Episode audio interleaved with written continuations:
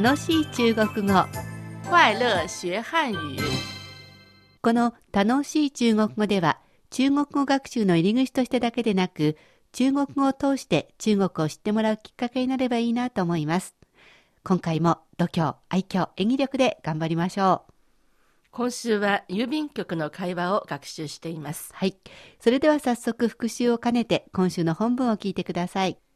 我想寄快递，これを急いで送りたいんですけど寄什么？中身は何ですか？一些文件，書類です寄 EMS 比较快。EMS が早いです下周要用，来得及吗？来週必要なんですけど别担心，星期五之前就能到。心配しないでください。金曜日には届きますから。こんな感じでしたね。えーそれでは最初から見ていきましょう。まず、これを急いで送りたいんですけれど、こんな日本語ですが、中国語にするときは、私は何々したいと思う、思案を使って文章を作ります。私は送りたいと思う、急いでということなので、えー郵便で送る場合は、じという単語を使いましたね。これを急いで送りたいんですけど、中国語にしてみましょう。我想寄快递，中身は何ですか？ということですが、えーここでは、送るのは何？という聞き方になります。送るはさっきの G ですね。何はシェンマを使って、寄什么？中身は何ですか？ということで、また違った言い方もできます。里面是什么？里面が内側、まあ、中身という意味ですね。C を使った構文です。さっきの G はこれが動詞なので C はいりません。今度は、えー主語が名詞ですので C を入れて、里面是什么こんな言い方になります。どちらでも構いませんよ。書類です。えー、1枚だけではないので、複数形ということでこんな風に言います。一些文件，EMS が早いですということで、国際郵便の、えー速達ですね。EMS という名前で、えー中国でも非常におなじみです。えー EMS で送るのが比較的早いということですので、G を使ってこんな風に言います。寄 EMS 比较快。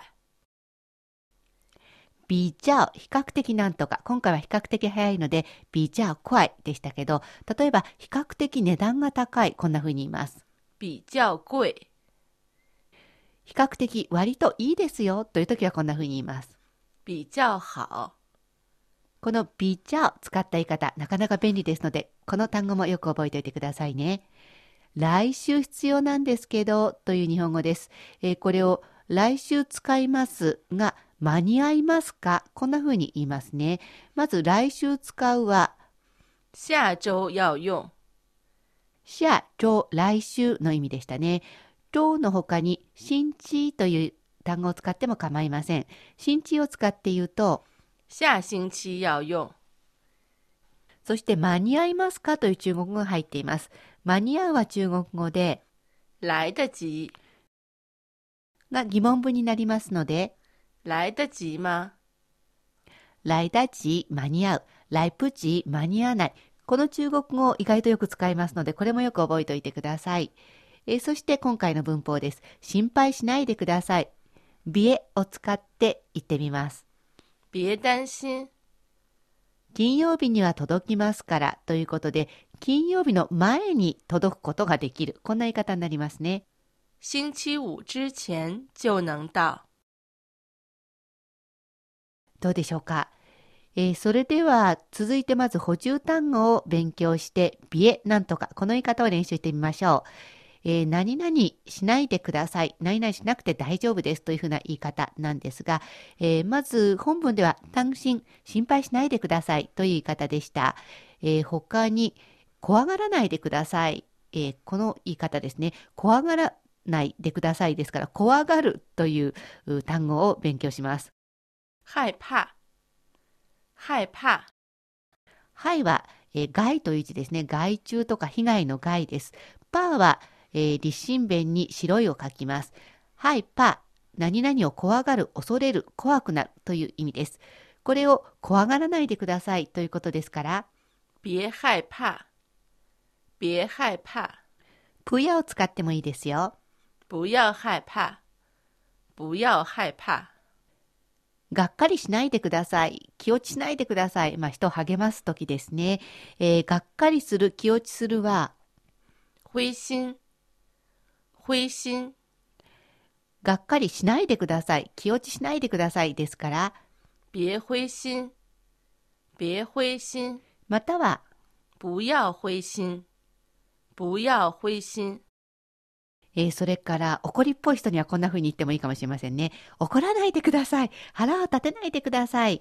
えー怒るという中国語は、生气，生气，ションは生きる、生という字ですね。地は気持ちの気。えーこれが簡体字になっています。まあ、気持ちが生ってなんか確かに怒ってるような感じがありますね。えー、ションチが怒る、腹が立つですから、怒らないでください、腹を立てないでくださいはこんな風に言います。